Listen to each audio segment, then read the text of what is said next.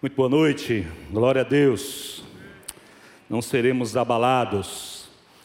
Estamos aí há quatro semanas, exatamente, de estarmos comemorando juntos o Natal do Salvador. Os shoppings já estão decorados, as ruas já estão decoradas, e o mundo celebra o nascimento de Jesus Cristo, o Senhor é óbvio que nós sabemos que a data provável do nascimento de Jesus nada tem a ver com o dia 25, com esse equinócio que acontece no dia 25 de dezembro. No entanto, ele nasceu. E isso nos é muito comum. Jesus nasceu, nós cremos, Jesus nasceu, Jesus morreu, mas também ressuscitou. Por isso, esse é um ponto comum para nós de celebrarmos juntos o nome do Senhor. Natal do Salvador vai estar acontecendo aqui na igreja este ano nós não iremos para a praça, inclusive se prepare para a próxima semana, porque as obras começarão segunda-feira. Amanhã vão ser desmontados todos e haja é, terra para arrancar desse lado esquerdo para ao lado direito da igreja. Em nome de Jesus, em fevereiro estaremos inaugurando o nosso estacionamento. Seus dias de andar atrás de estacionamento acabaram o povo lá de baixo que vai implorar para vir estacionar aqui e a gente não vai deixar, principalmente torcedor do Bahia. Que aí tem jogo, o pessoal demora para sair, aí fica ruim para a gente. Mas nós vamos celebrar o nome do Senhor Jesus, uma fé comum a todos nós. Nesta noite nós estamos falando, nesse mês de fevereiro, melhor, melhor, nesse mês de novembro, nós estamos falando sobre fé e futuro. E é interessante que a forma como Jesus foi introduzido no mundo, segundo a presciência de Deus, segundo a vontade de Deus, todo o Velho Testamento aponta para Jesus, dizendo que vem o Messias. Lá em Gênesis, no capítulo 3, nós temos a primeira manifestação da graça de Deus, daquele descendente da mulher que pisaria a cabeça da serpente e que restauraria o homem a, o pré-anúncio, prenúncio da vinda do Messias, e durante todas as Escrituras, todos os livros das Escrituras, eles apontam para Cristo. E Jesus é, é a grande manifestação do amor de Deus, o nosso fundamento, como nós acabamos de cantar. No entanto, apesar de termos uma fé muito comum neste sentido, a fé tem afetado cada vez menos a vida das pessoas. O que eu quero dizer com isso? Nós vimos aqui o Trevor Franklin é, dando uma prévia da sua palestra no Summit, agora no mês de março de 2020, falando que muitas vezes nós não queremos ser os diferentes, nós queremos nos encaixar e abrimos mão de valores, de princípios que nos diferenciam dos demais. E é interessante esta palavra, né? Não troque, não troque a sua diferença para apenas ser uma pessoa comum. E isso tem acontecido na nossa sociedade, que não é muito diferente daquela do contexto social no qual Jesus foi introduzido. Na época que Jesus nasceu, vamos falar lá do primeiro século, essa fé também estava bastante abalada. Nós vamos falar nesta noite sobre a medida da nossa fé, porque existem muitas diferentes manifestações da nossa fé. E a forma como Jesus foi é, introduzido no mundo por, por, graça e misericórdia de Deus, é, foi num ambiente de uma fé muito variada. Eu gosto bastante do Evangelho de Lucas, é o meu evangelho preferido, principalmente por causa dos contextos históricos, as datas, ele é muito minucioso na sua narrativa e ele faz uma belíssima introdução do, a hora e o cenário em que Jesus está sendo introduzido na história. O primeiro capítulo de Lucas tem 80 versículos. Então, eu creio que antes da meia-noite a gente deve estar terminando. Amém? Dois améns. E o pior que nenhum dos dois foi da Eliana, até ela já está querendo ir embora. Nós vamos ler Lucas, abra por favor, Lucas capítulo 1. Nós vamos ler do verso 5 ao verso 23 e que o Espírito de Deus fale mais uma vez ao nosso coração, esse fundamento, nós não seremos abalados. Cristo é a nossa esperança, a nossa fé está em Cristo. E vamos aprender um pouco mais nesta noite, lendo aqui o Evangelho de Lucas, no capítulo 1, a partir do verso de número 5. Diz assim a palavra do Senhor. Nos dias de Herodes, rei da Judéia, houve um sacerdote chamado Zacarias, do turno de Abias. A mulher dele era das filhas de Arão e se chamava Isabel. Ambos eram justos diante de Deus, vivendo de forma irrepreensível em todos os preceitos e mandamentos do Senhor. Eles não tinham filhos, porque Isabel era estéril e os dois já tinham uma idade avançada. Verso 8 diz que aconteceu que, enquanto Zacarias exercia o sacerdócio diante de Deus na ordem do seu turno, coube-lhe coube por, sor, por sorteio, segundo o costume sacerdotal, entrar no santuário do Senhor para queimar o incenso. Durante este tempo, toda a multidão do povo permanecia na parte de fora, orando. E eis que apareceu a Zacarias o anjo do Senhor em pé à direita do altar do incenso. Ao vê-lo, Zacarias ficou assustado e o temor se apoderou dele. O anjo, porém, lhe disse: Não tenha medo, Zacarias, porque a sua oração foi ouvida. Isabel, sua esposa, dará à luz um filho, a quem você dará o nome de João. Você ficará feliz, alegre, e muitos ficarão contentes com o nascimento dele, pois ele será grande diante do Senhor. Não beberá vinho nem bebida forte, e será cheio do Espírito Santo já desde o ventre materno. Ele converterá muitos dos filhos de Israel ao Senhor seu Deus, e irá adiante do Senhor no espírito e poder de Elias para converter o coração dos pais aos filhos, converter os desobedientes à prudência dos justos e habilitar para o Senhor um povo preparado. Então, Zacarias perguntou ao anjo: Como terei certeza disso? Pois eu sou velho e a minha mulher também tem idade avançada.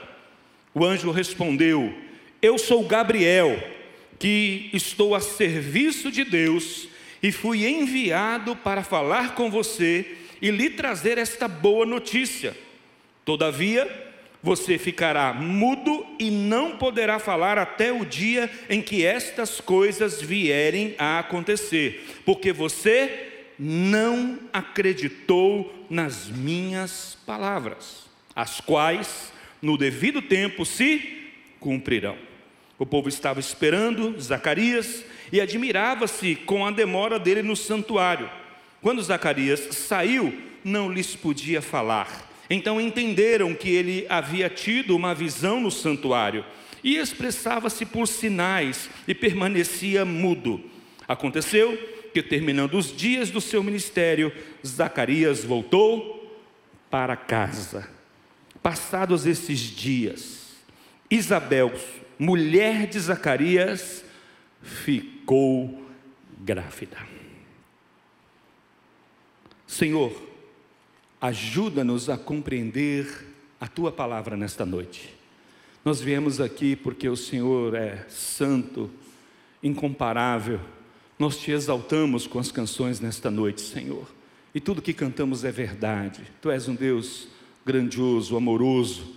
O Senhor nos ama tanto que enviou Jesus, o seu filho querido, para que através da nossa fé nele tivéssemos vida. Senhor, que o teu espírito possa se mover no nosso meio nesta noite de forma poderosa, trazendo o entendimento da tua palavra. Um dia, o teu espírito inspirou Lucas para escrever a tua palavra. Ilumina o nosso entendimento nesta noite, Senhor, para compreendermos cada verdade desta palavra. É a nossa oração.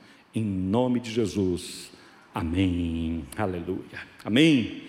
Que texto incrível das Escrituras. Então, o cenário que Jesus foi introduzido foi um cenário de uma fé muito diversificada. Eu consegui interpretar aqui, nesses 80 versículos, pelo menos cinco tipos de fé diferentes. Nós não vamos falar sobre os cinco, nós vamos nos concentrar em três, porque me parece que são os três mais comuns a nós.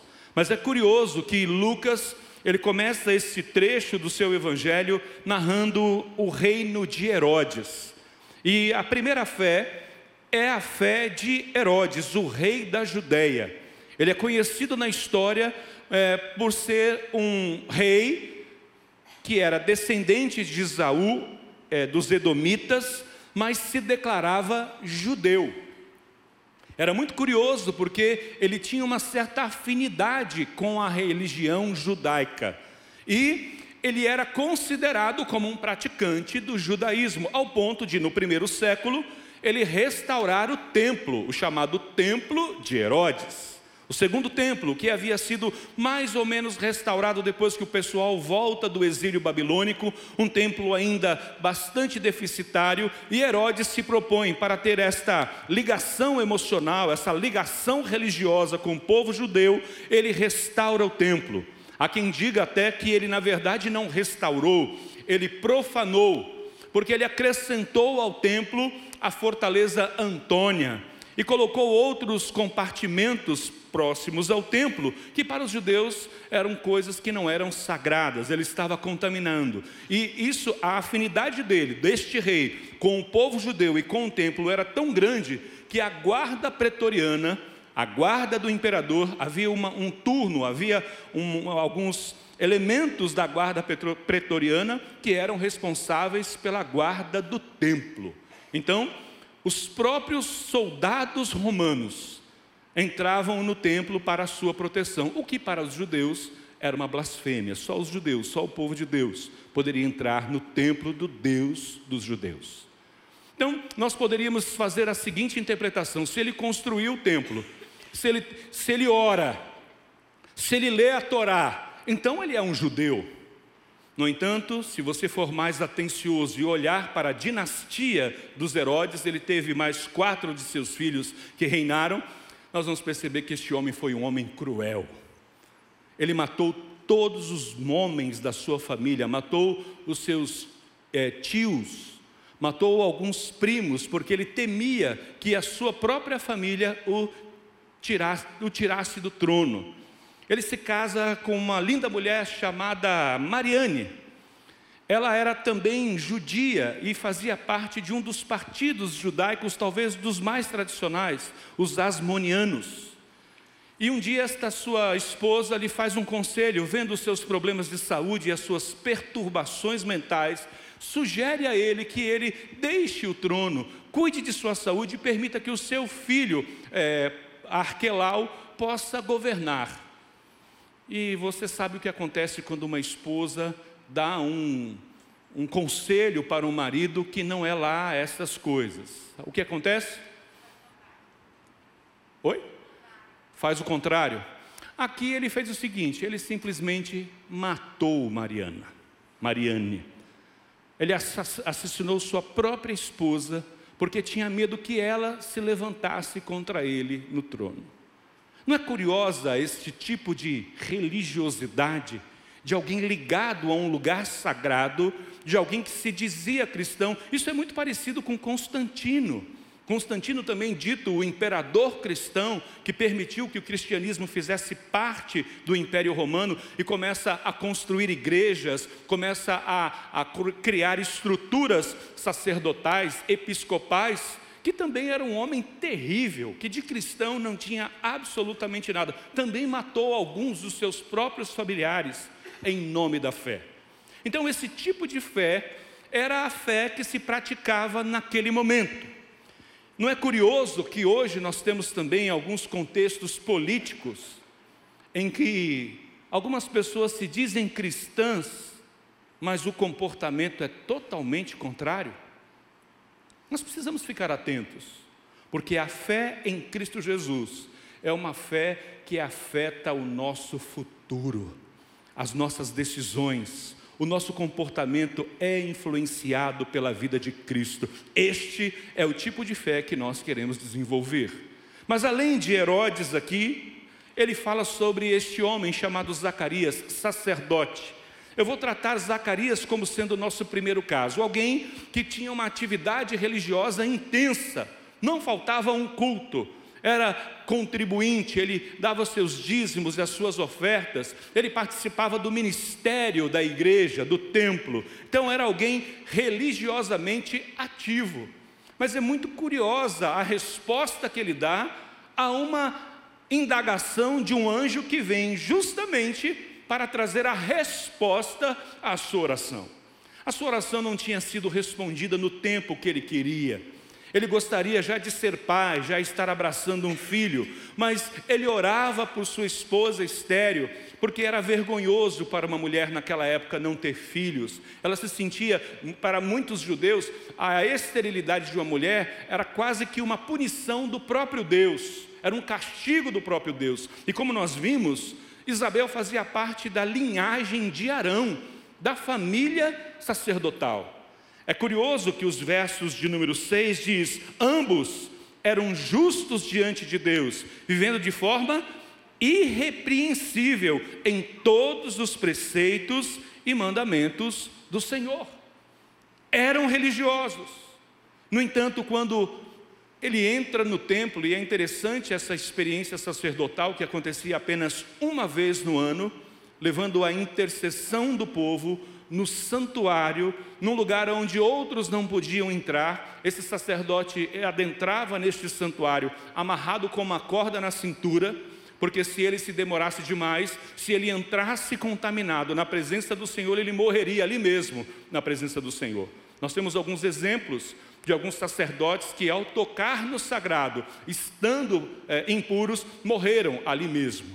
Então havia este costume de um dos sacerdotes eram 24 turnos, vários sacerdotes de diversas linhagens. Então, coube-lhe por sorteio esse privilégio, esta honra de entrar no lugar onde a adoração seria levada diante de Deus através do incenso. E quando ele chega, tem um homem em pé do lado do altar do incenso. Ele fica assustado. Será que é alguém da guarda pretoriana? Será que é algum é, irreverente adentrou ao templo sem que fosse convidado, mas aquele anjo começa a, convidar, a conversar com ele, ele fica ali atemorizado e o anjo fala: Não tenha medo, Zacarias, porque a tua oração foi ouvida. Isabel, sua esposa, dará à luz um filho, a quem você dará o nome de João. A sua oração foi respondida. Irmãos, eu tenho várias orações que ainda não foram respondidas. Eu não vou nem perguntar. Se você tem oração que não foi respondida ainda, levanta a mão para você não cansar o braço. Temos muitas orações que não foram respondidas. Temos muitas coisas que nós oramos há anos. Tem uma oração específica que eu cheguei para uma pessoa que eu cuidava bastante, há bastante tempo atrás, eu falei assim: olha, você vai se casar cedo. Eu me casei com 21 anos. Aí eu cheguei para algumas pessoas da igreja e falei assim: olha, você vai casar com 20, você vai casar com 18, porque é muito bom se casar cedo. Algumas repreenderam, outras repreenderam em nome de Jesus, e o que aconteceu? Não casaram até hoje. Eu oro há 10 anos, 8 anos, 12 anos por alguns deles que ainda não se casaram mas eu tenho certeza que um dia, quando estiver entrando aqui na IBAN, eu vou encontrar com um anjo que ele vai falar assim: Silvio, a sua oração foi respondida. Eu, glória a Deus. Não vou duvidar. Eu quero chamar a sua atenção para a resposta de Zacarias. Eu denominei aqui a fé de Zacarias como uma religiosidade sem fé. Porque é possível, isso é muito preocupante você desempenhar diversas tarefas religiosas, mas não ter fé. Como é possível isso? É possível. Encontrei já dezenas e dezenas de pessoas que têm uma prática religiosa, mas não têm fé. Irmãos, como aquele homem tem essa experiência no santuário do Senhor, enquanto está servindo, vem um anjo de Deus, fala com ele assim: Olha, fique feliz, porque você teve a sua oração respondida. O que, que esse homem diz assim? Como é que vai ser isso? Eu não tenho certeza, eu não tenho a menor ideia de como isso pode acontecer. Ele chega para o anjo e diz o seguinte, verso, verso de número 19. Zacarias perguntou ao anjo, o verso 18: Como tereis certeza disso? Pois eu sou velho e a minha mulher também já tem idade avançada. Pela reação de Gabriel, este anjo que tem nome, um dos poucos anjos que tem nome na Bíblia, Gabriel quer dizer homem de Deus. Pela reação de Gabriel, essa atitude de Zacarias foi muito ruim, foi muito é, desagradável. É como se ele literalmente não acreditasse no que o anjo estava dizendo. Sabe por que eu chego a essa conclusão? Diz assim: Eu sou Gabriel, apresentou a sua, a sua credencial, deu uma carteirada aqui, que estou a serviço de Deus e fui enviado para falar com você e te trazer esta boa notícia. Cara, você não está acreditando, você está orando há anos por sua esposa. E porque agora você é incapaz, você já está velho, ela está velho, você não acredita que Deus possa fazer aquilo que é impossível para o homem, que é impossível para uma mulher. Olha, eu vou dar um desconto para você, para você não ser puxado pela cordinha. Lembra da cordinha? Você vai ficar mudo até que estas coisas aconteçam, porque apesar de você não crer, João vai nascer. Isso é muito próprio da religiosidade sem fé. A religiosidade sem fé produz esterilidade.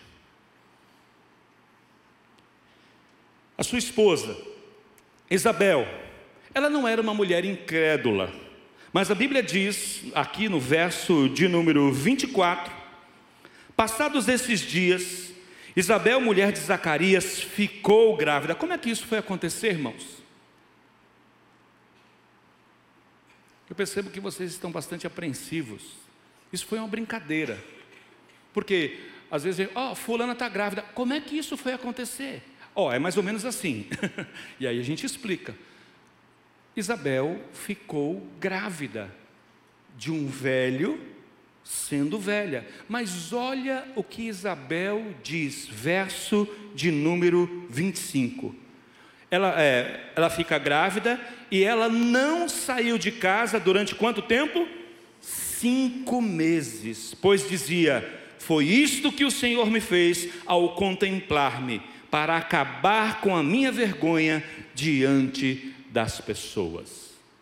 Isabel se trancou em casa e não contou o milagre para ninguém.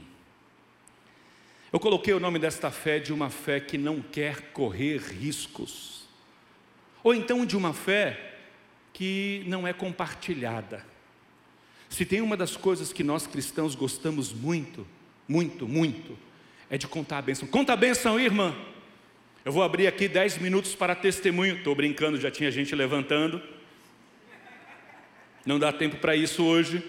Nós gostamos de contar as bênçãos, os milagres que Deus realizou na nossa vida. Mas Isabel tinha um relacionamento com Deus e um comportamento religioso também bastante duvidoso metade da sua gravidez, ela passou trancada em casa. O único que sabia que ela estava grávida, quem era? Zacarias.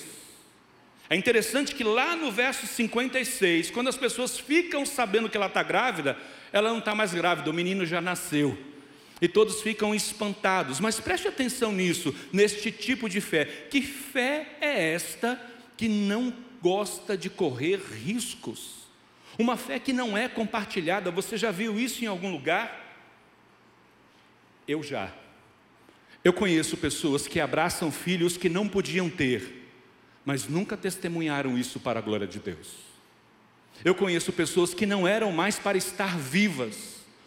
Você olha a foto do carro, qualquer pessoa que olha para aquele carro diz assim: os ocupantes deste veículo morreram no local a pessoa saiu sem um arranhão e nunca testemunhou isso para a glória de Deus.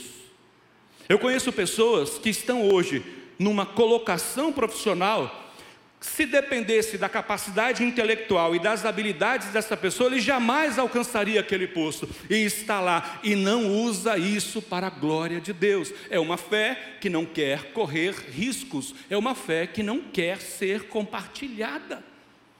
Então, o cenário da chegada do Messias aqui não é diferente do cenário do século 21. Onde nós temos pessoas poderosas que se dizem cristãs, mas que o comportamento não condiz com o cristianismo, onde nós temos sacerdotes que estão na igreja todos os dias, mas não têm fé, e temos também pessoas que viveram milagres extraordinários, mas não testemunham a respeito desses milagres. Por isso, ao olhar para esse cenário, eu fico bastante envergonhado. Não me sinto estimulado a ter a fé de Zacarias. E olha aqui, a proximidade com Zacarias é bastante grande. Eu chego aqui 8 horas, 9 horas da manhã e às vezes saio 9, 9 e meia e Lídio já está me botando para fora da igreja. Às vezes a gente passa 12, 14 horas aqui no templo.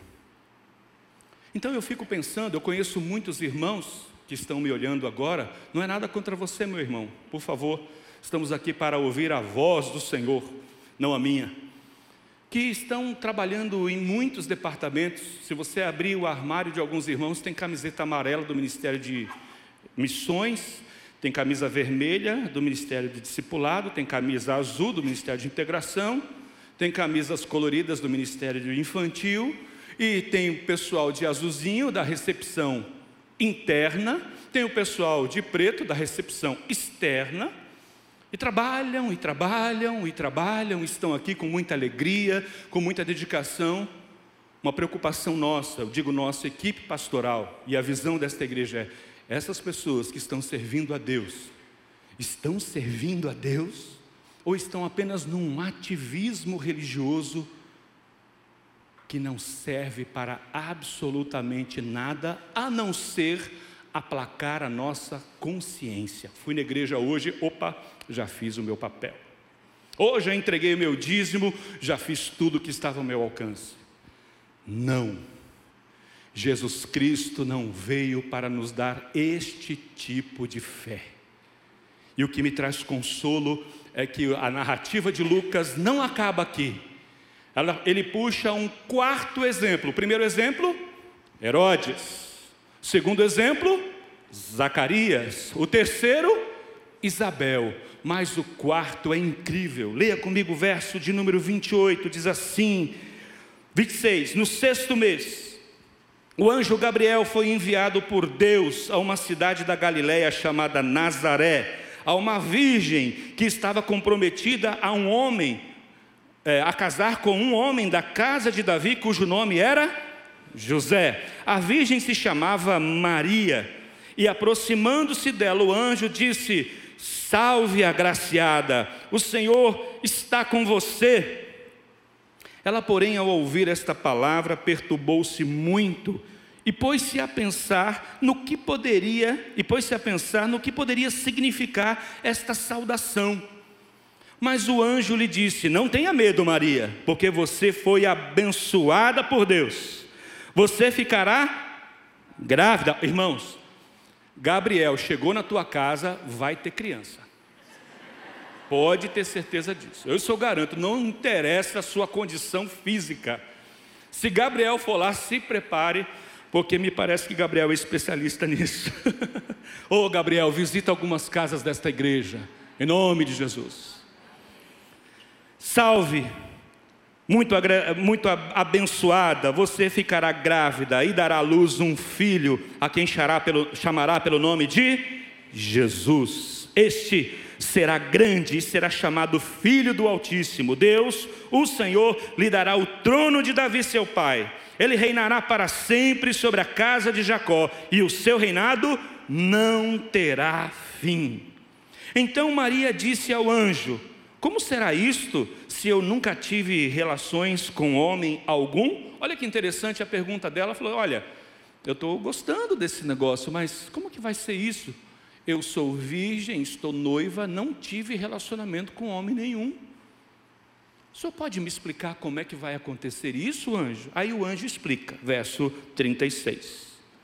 O Espírito Santo virá sobre você e o poder do Altíssimo a envolverá com a sua sombra, e por isso também o ente santo que há de nascer será chamado Filho de Deus. Irmãos, eu não sei o que é pior aqui. Se é uma mulher se ver grávida sem nunca ter tido um relacionamento com um homem, ou a explicação que o anjo dá. Para nós, sentados aqui no século 21, é muito fácil saber quem é o Espírito Santo. Mas naquela, naquela época, fazia 400 anos que não havia profecia, não havia palavra, não havia manifestação de Deus. É o chamado período interbíblico, simbolizado por uma folha em branco que tem aí entre o Velho e o Novo Testamento da sua Bíblia. 400 anos. Um afastamento religioso, falta de conhecimento de Deus. Se o povo tinha dificuldade no seu relacionamento com o Deus de Israel, ao ponto de ter esses tipos de fé que nós vimos aqui, imagina sobre o Espírito Santo. Qual é a doutrina do Espírito Santo no Velho Testamento? O Espírito Santo vinha sobre uma pessoa, capacitava aquela, aquela pessoa a uma tarefa extraordinária e o Espírito Santo saía. Vinha sobre ele o Espírito Santo, ele fazia algo incrível, depois o Espírito Santo voltava. A doutrina de que o Espírito Santo mora em nós veio a partir de Jesus. Ele enviou o Consolador. Para nós entendermos que o Espírito Santo está aqui e é poderoso, é muito mais fácil do que para esta jovem que estava preocupada com o seu enxoval, estava pensando na sua lua de mel e como seria a sua nova família. Mas o anjo dá uma colher de chá para Maria, diz assim: Olha, a sua prima, a sua parenta, Isabel, igualmente está grávida, apesar da sua idade avançada, sendo já este o sexto mês de gestação para aquela que se dizia estéreo. Eu fico imaginando Maria, vamos falar no baianês, oxe anjo, Isabel está grávida, eu não fiquei sabendo. Pois é, porque ela está trancada dentro de casa, desde que soube da gravidez, e não contou isso para ninguém. Eu fico pensando na cabecinha de, de Maria, não é possível. Deus respondeu às orações de Isabel e de Zacarias. Imagina a felicidade que eles estão. Ela creu. Sabe por que eu posso dizer isso? Leia a sequência do, no versículo seguinte, verso 38. Aqui está a serva do Senhor, que aconteça comigo o que você falou. Aleluia. Creu. E é interessante que nosso caso número 3 vai de encontro ao nosso caso número 1 e 2. Sabe o que ela faz? Ela se levanta, larga o enxoval e vai para a casa de Isabel. Isabel não contou o testemunho, mas ela vai lá para ver, porque ela creu na palavra daquele anjo. E nós precisamos lembrar que Maria está lá na Galileia, na periferia da região da Judéia. Nós precisamos lembrar que Judéia, governada por Herodes, era o lugar onde estavam os judeus.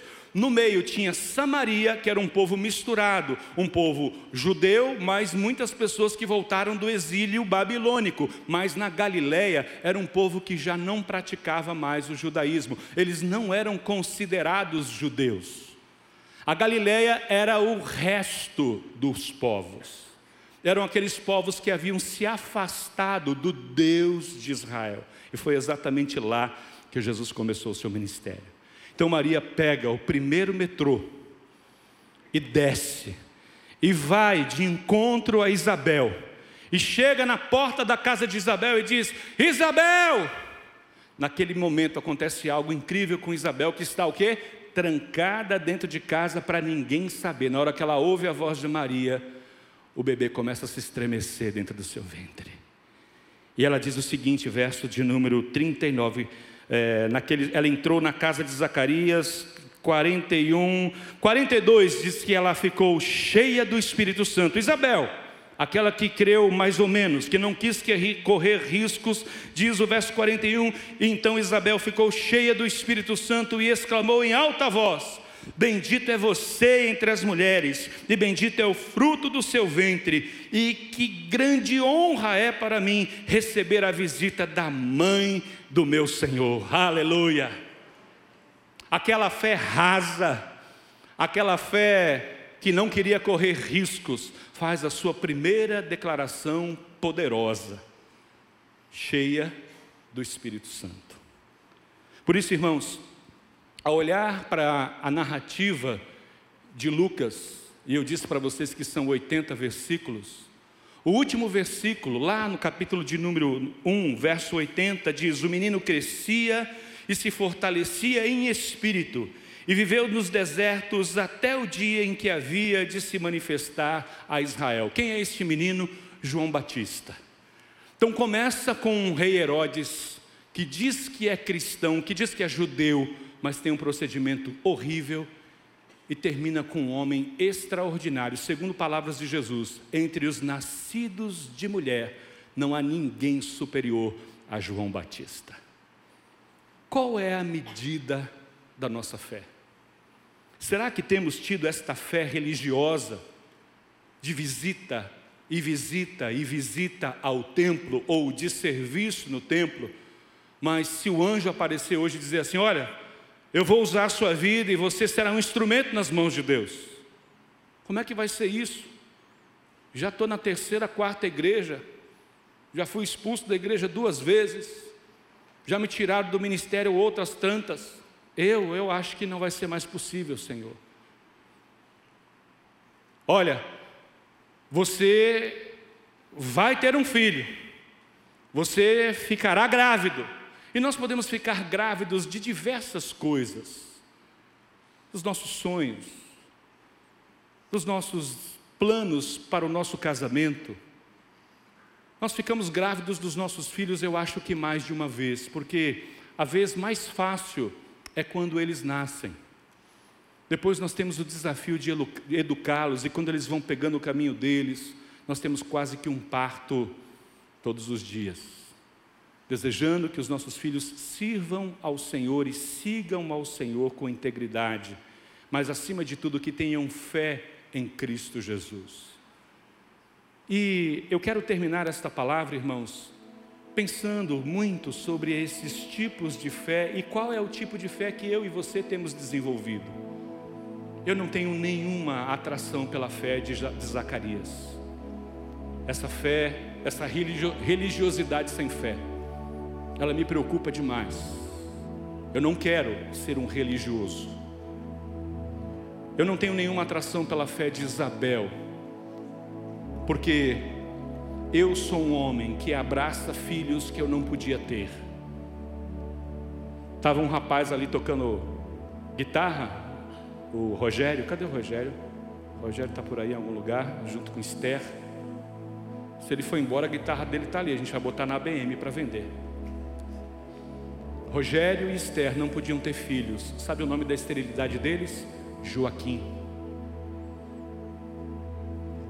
E nós temos muitas pessoas, nós temos uma mulher aqui na igreja que tem mais de 90 anos, ficou muito, muito mal no hospital várias e várias semanas. Mas ela está sentadinha ali, ó. Levante aí, por favor, dona Palmira, por favor. Você não acredita em milagre? Por favor, dona Palmira, ajude ela a levantar. Está vendo aquela mulher ali? 94 anos. Puro milagre de Deus. E é uma grande oportunidade aplaudirmos a Deus pelo que Ele tem feito na vida da irmã Palmira. 94. Estava na UTI esses dias. É o segundo culto, ela estava pela manhã, viu? E se falar para ela que ela vai ficar aqui na igreja, tem que levar ela para casa.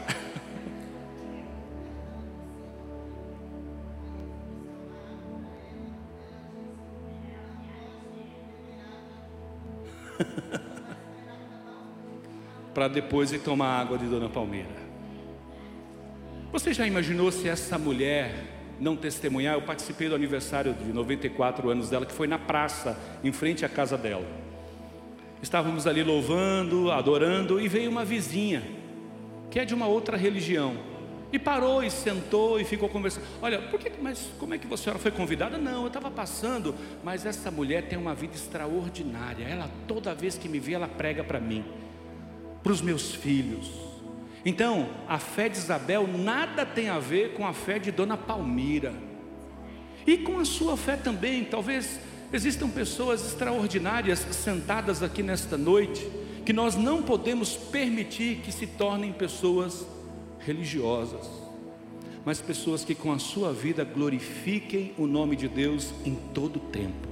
Exalem o bom perfume de Cristo. Eu conversava com ela, o que a senhora está fazendo aqui? Dona Palmeira falou, eu sou reflexo de Cristo, com a vozinha dela. É a graça de Deus na minha vida. E você deve ter ouvido ali, a irmã quis pegar uma água para ela, falou: Eu não tomo água na igreja. Espera acabar o, o culto, não tomo água no templo. Estou tentando imitar ela, já estou precisando de água. Eu não posso me permitir servir a Cristo que nasceu e nós vamos celebrar daqui quatro semanas. Engrandecer o nome do Cristo que nasceu mas também engrandecer uma fé que é a fé que eu e você precisamos ter, uma fé de gente simples, uma fé de gente que acredita, uma fé de pessoas que crê. Se Deus falou, Ele vai fazer, apesar da minha incapacidade física, apesar da minha incapacidade intelectual, Deus é poderoso para fazer. Você crê nisso? Então hoje é uma noite para nós termos a nossa fé renovada ou a nossa fé transformada para sairmos todos daqui prontos para daqui quatro semanas termos muitos motivos para engrandecer e glorificar o nome do nosso Deus. Quem sabe você não vai chegar hoje em casa e Gabriel vai estar lá do lado do fogão. Ó, oh, tem gente falando misericórdia. Mas quem sabe você tem orado há tantos anos pelo quê? Você ainda acredita que Deus vai cumprir o que Ele prometeu? Eu espero que sim, porque eu acredito. Eu quero continuar olhando para as Escrituras, crendo que o Senhor é poderoso para fazer infinitamente mais do que pedimos ou pensamos, segundo o poder que opera em nós. Quando Maria pergunta para o anjo: Eu vou ficar grávida sem ter relacionamento com um homem, e minha prima Isabel, velhinha, estéreo, está grávida ele fala é. E olha a resposta do anjo, verso 37. Porque para Deus não há nada impossível. Se você acredita que para Deus não há nada impossível, coloque-se de pé no lugar que você está. Aleluia. Aleluia. Vamos fazer uma oração. Vamos pedir a Deus que nos dê a oportunidade de vivermos essa experiência nesse caos religioso que nós vivemos, nesse ambiente religioso destituído de fé que nós vivemos muitas vezes, e sermos um povo cheio de fé e de decisões que afetam o nosso futuro, como estava escrito no nosso, na nossa mensagem deste mês de novembro. Um povo que crê num Deus poderoso, um povo que crê num Deus que sabe que Ele está acima de todas as coisas e acima de tudo, de fato para transformar, para modificar, para curar, para libertar. A fé dessas pessoas era uma fé fraca, mas quando o Espírito Santo veio sobre elas, elas passaram a viver um tempo diferente. O Espírito Santo não vai vir sobre nós nesta noite, porque se você nasceu de novo, o Espírito Santo já está em você. Ele pode estar entristecido, ele pode estar apagado mas Ele está em você. Só tem um jeito de você não ter o Espírito Santo: é você não ter nascido de novo, não ter entregue a sua vida a Cristo Jesus. Porque se hoje você nascer de novo, você vai sair daqui com este Espírito poderoso que nos leva a experiências incríveis e aumenta a nossa fé. Logo que eu cheguei na igreja, uma das canções que mais mexeram comigo, me fez acreditar que Deus é poderoso, essa canção que eu vou contar em forma de oração junto com você. Se você tem mais de 30, você vai se lembrar dela. Se você tem menos de 30, nos acompanhe. Diz assim: Nosso Deus é soberano, Ele reina antes da fundação do mundo. Nosso Deus nosso Deus é soberano, Ele reina antes da fundação do mundo. terra era sem forma e vazia, e o Espírito do nosso Deus se movia sobre a face das águas. Foi Ele quem criou os céus dos céus, que fez separação das águas da terra seca. Foi Ele, foi Ele quem criou os luminares, que criou a natureza e formou o homem. Glória a Deus por suas maravilhas, pela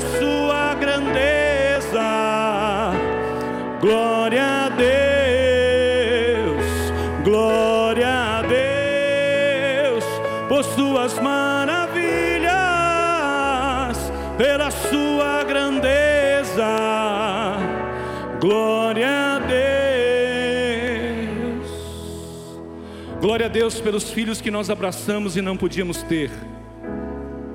Glória a Deus pela vida e a saúde que temos, apesar dos acidentes e ameaças de morte. Glória a Deus pelos casamentos que não deveriam existir mais e existem pela intervenção sobrenatural de Deus.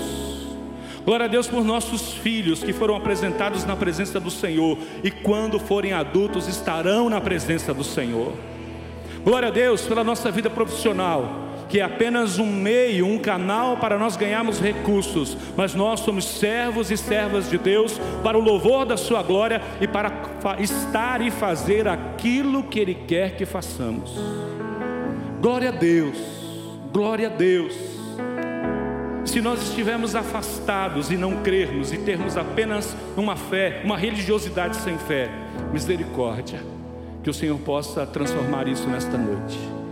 Se temos essa fé que não quer correr riscos, uma fé que não é compartilhada, misericórdia, que isso possa ser transformado nesta noite.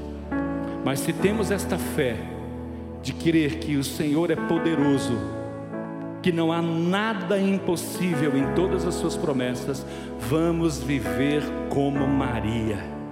Eis aqui os seus servos, cumpra-se em nós aquilo que o Senhor falou promessas, palavras poderosas que já foram liberadas, que não caíram por terra, que a seu tempo se cumprirão.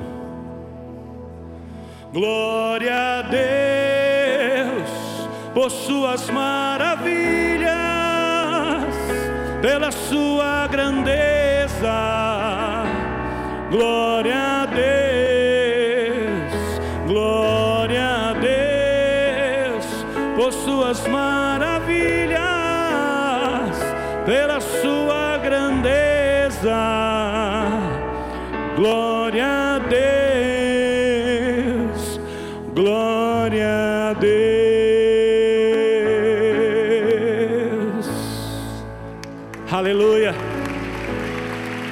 Exaltado seja o teu nome. Engrandecido seja o teu nome, porque o Senhor entrou na nossa história. Diante de fé, de algumas medidas de fé tão pequenas, tão descaracterizadas, o Senhor enviou Jesus e nós somos teus filhos. A pregação de João Batista nos alcançou, converteu o nosso coração ao Deus Todo-Poderoso. Somos o povo preparado o nascimento de Jesus mudou a nossa história, nós cremos, Ele está vivo. Nós celebraremos mais uma vez o nascimento de Cristo, nosso Salvador, que mudou a nossa história. Por isso, que a graça do Senhor Jesus, o amor de Deus Pai e o poder do Espírito Santo possa conduzir o teu povo ao longo dessas próximas semanas. Visitas e mais visitas do Senhor trazendo respostas, milagres, testemunhos possam ser contados, crianças possam se estremecer, coisas incríveis possam acontecer, porque Cristo está vivo. E nós cremos que o Senhor é poderoso para fazer tudo aquilo que o Senhor disse. Nós te agradecemos e oramos no nome de Jesus.